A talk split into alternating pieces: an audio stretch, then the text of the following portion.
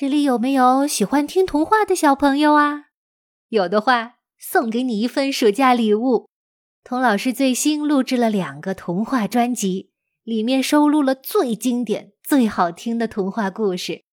请在喜马拉雅搜“童老师哄睡故事”。想买配套图书的话，请到童老师课堂的朋友圈领优惠券吧。童老师的哄睡故事，嗯，听了。一定有好梦。大人物，小故事，小少年，大梦想。欢迎来到童老师课堂的奇葩名人录。你好，我是童老师。贝多芬的故事讲到这里，已经是第二十一集了。我要考考你，看看你还记不记得前面的内容。我在第一集里讲到。波士顿交响乐厅的金匾上刻着一个人的名字，这个人是谁呀？呵，有的朋友要笑了。这个问题这么简单，贝多芬呗。童老师，你逗我玩吧？这个问题确实有点简单哈。那我再问你，为什么是贝多芬呢？毕竟从古至今有这么多卓越的音乐家，而且音乐。是很主观的东西嘛？我喜欢莫扎特的纯净，你喜欢巴赫的典雅，他喜欢肖邦的浪漫，啊，凭什么认为贝多芬就是 number one 呢？难道人人都公认他是最好的作曲家吗？我看不一定。就好比我要问你，谁是中国古代最好的诗人呢？我说李白，哎，你就会说是杜甫；你说杜甫，哎，他就会说是王维。争到现在呀，成百上千年了，还争不出个所以然来。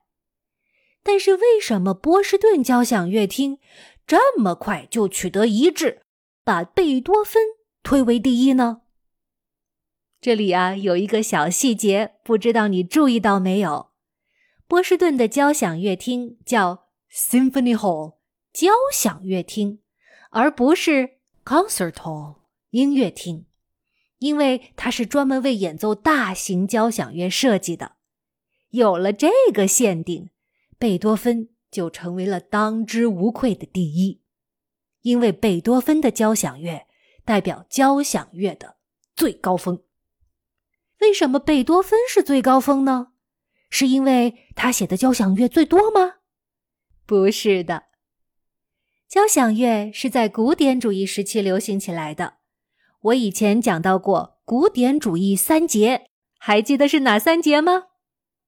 对，海顿、莫扎特和贝多芬，他们仨都有经典的作品。海顿一生写了一百零四部交响曲，其实是一百零五部，但是啊，有一部呃丢了，到现在还没找到。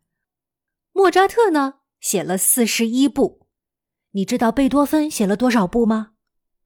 没错儿。只有九部，但是每一步都是那么伟大。所以说呀，山不在高，有仙则名；曲子不在多，写得好就灵。在贝多芬之前，音乐家想写多少交响乐就写多少交响乐，多多益善。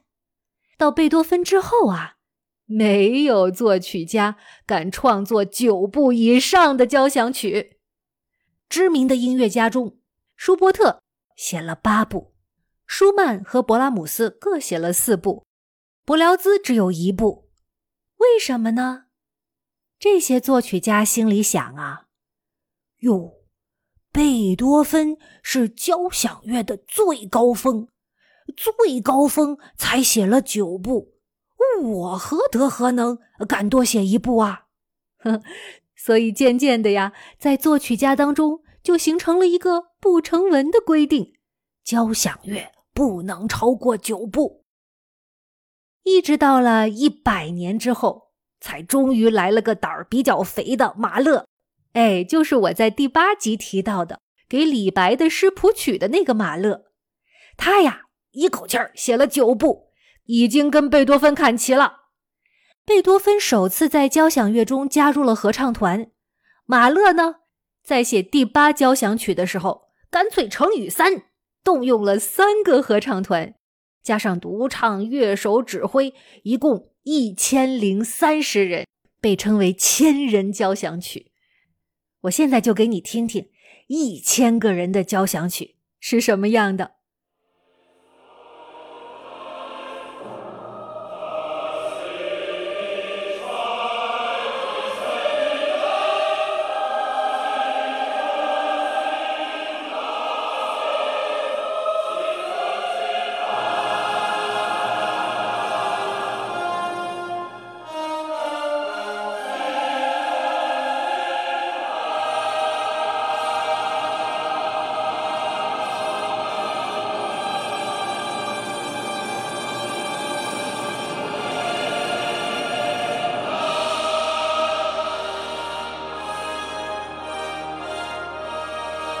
怎么样，好听吧？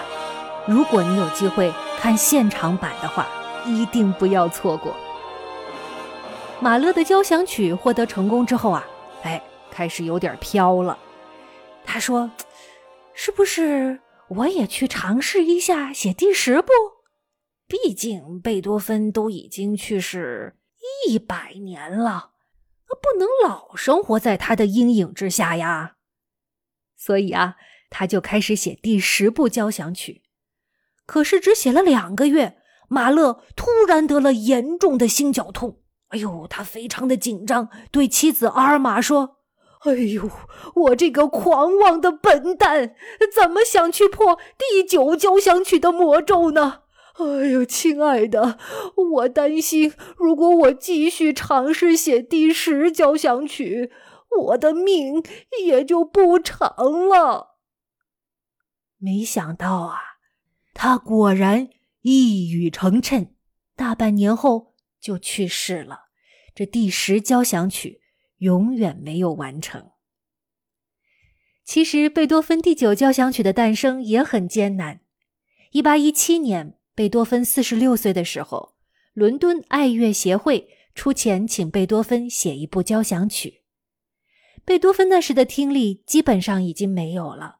只有左耳还能听到一点点声音，他备受命运的折磨，病痛的摧残。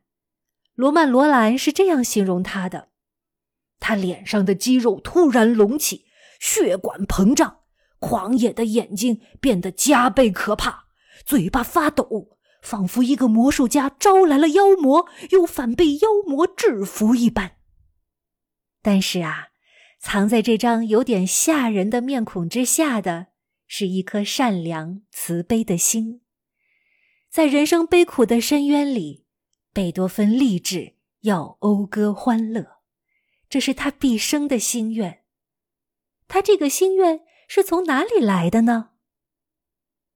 贝多芬小时候正好是美国独立战争和法国大革命风起云涌的时候。他从小就对世界怀着最质朴、最天真、最美好的想法，那就是世界上的每一个人都应该享受自由和平等。就像德国诗人席勒《欢乐颂》里歌颂的那样，在欢乐女神光辉照耀下面，人们团结成兄弟。在贝多芬二十岁出头的时候，他就想为席勒的《欢乐颂》配乐。然而年复一年，直到他年近五十，仍然没有完成这件事情。为什么呢？贝多芬也犯了拖延症吗？呵呵，是的，他拖延，是因为他老是卷在热情与哀伤的漩涡中，不停的失恋、生病。这个不幸的人永远受着忧患折磨。一晃二十多年已经过去了。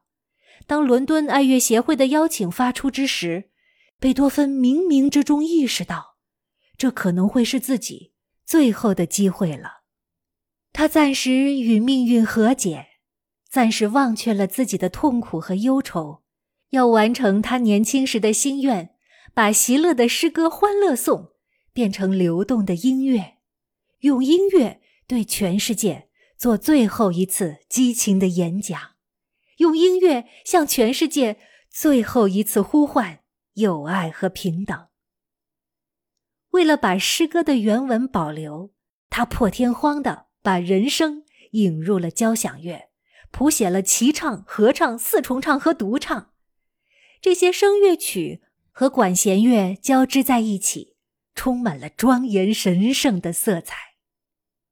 当他完成第九交响曲的时候，贝多芬已经五十四岁了。再过三年，他就要永远离开这个世界了。可当时他并不知道这一点，没有人知道这一点。